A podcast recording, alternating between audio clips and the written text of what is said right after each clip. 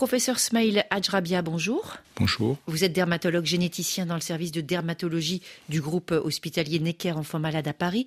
Quelles sont les principales maladies dermatologiques d'origine génétique? Il y a euh, plus de 400 maladies dermatologiques d'origine euh, génétique. Si l'on considère les plus fréquentes euh, parmi ces maladies, on va pouvoir citer la neurofibromatose de type 1, l'albinisme, moins fréquemment les épidermolyses bulleuses, les ictioses, le xéroderma pigmentosum, mais il y en a encore beaucoup, beaucoup d'autres que nous pourrions citer. En cas d'atteinte de la photoprotection naturelle, comment est-ce qu'on peut prévenir les lésions justement dues à cette exposition la lumière, leurs complications, notamment le cancer de la peau Comment les prévenir?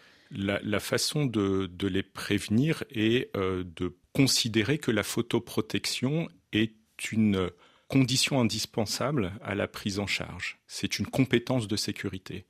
Et euh, cette photoprotection s'apprend. Il y a la photoprotection topique, l'utilisation d'écrans solaires, la photoprotection horaire. On va se déplacer à certains moments de la journée, on fera attention à d'autres moments de la journée. Il y a la photoprotection vestimentaire qui consiste à porter des vêtements qui vont protéger la peau. Et tout ça, on l'apprend avec euh, les parents, on l'apprend avec les enfants, on l'apprend avec les adultes atteints euh, au cours de, séances d'éducation thérapeutique.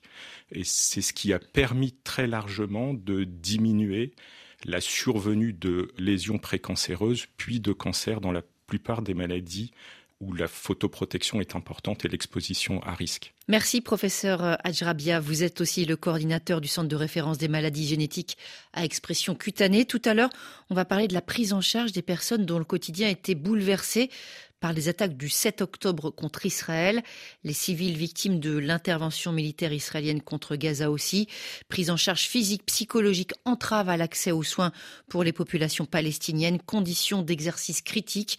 On se retrouvera avec nos invités à 9h10 temps universel.